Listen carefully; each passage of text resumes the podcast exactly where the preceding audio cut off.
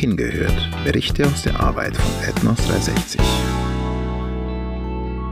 Willkommen zurück bei Hingehört. Während wir in den letzten drei Folgen von Mitarbeitern berichten durften, die zusammen weit über 100 Jahre mit Ethnos 360 zusammengearbeitet haben, möchten wir heute von einer Möglichkeit berichten, die einen guten Einblick in das Leben auf dem Missionsfeld ermöglicht.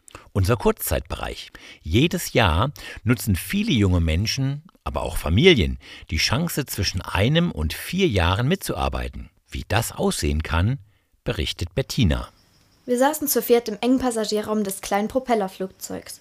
Unsere zahnmedizinische Ausrüstung war auf ein Minimum reduziert, sorgsam abgewogen und hinter uns verstaut. Unter uns bereitete sich eine atemberaubende Berglandschaft aus. Flüsse durchtrennten die mit Dschungel bewachsenen Bergketten und immer wieder ließen sich beeindruckende Wasserfälle ausmachen. Seit Minuten hatte ich keine Straße mehr gesehen und die wenigen Häuser waren mit ihren Grasdächern kaum auszumachen. 45 Minuten lang trug uns die Kodiak tief in den Westen Papua-Neuguineas. Ich war überwältigt und konnte irgendwie nicht fassen, was ich gerade erlebte.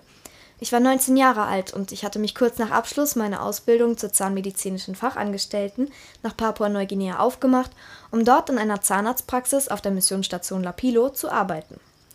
Die zwei einheimischen Mitarbeiterinnen, Wendy und Sarah, Sheena die Zahnärztin und ich waren ein Dreamteam. Klar, es gab immer irgendetwas, worüber man hätte klagen können, aber diese Frauen sind mir wirklich zu guten Freunden geworden. Neben der Arbeit in der Praxis versuchten wir so oft wie möglich in den Dschungel zu schwer erreichbaren Volksgruppen zu fliegen, um die Menschen dort zahnmedizinisch zu versorgen, die sonst kaum Aussichten auf medizinische Hilfe hatten. Das waren die schönsten und gleichzeitig die herausforderndsten Tage. Am Anfang verstand ich die Sprache noch nicht und mit einer Minimalausrüstung Spritzen, Zangen und Mulltupfer unterschied sich unsere Arbeit hier grundlegend von der in der Praxis. Ohne Röntgenbilder, Zahnarztstuhl oder Absauganlage in einer alles anderen als sterilen Umgebung zogen wir Zähne und halfen, wo wir konnten.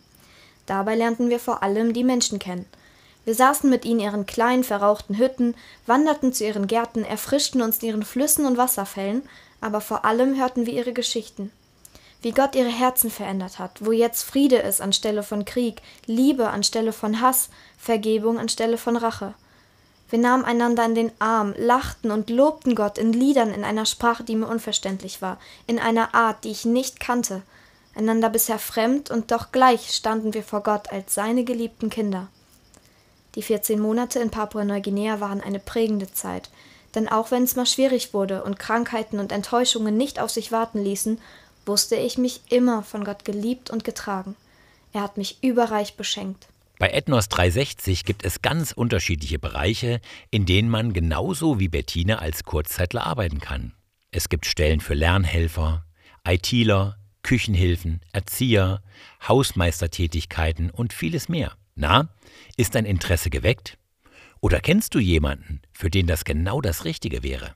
Dann schau am besten direkt auf unserer Webseite www.ethnos360.de in der Rubrik Gehen unter Kurzzeit vorbei und entdecke, welche Möglichkeiten offen stehen. Egal, ob nach deiner abgeschlossenen Schulausbildung, einem Studium oder einer Auszeit.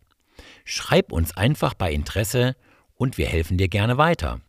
Bete für junge Menschen, die bereit sind, ihre Zeit für Gott zu geben und offen sind, in den verschiedenen Bereichen durch ihre Gaben zu unterstützen.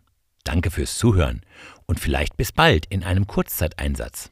Gott segne dich.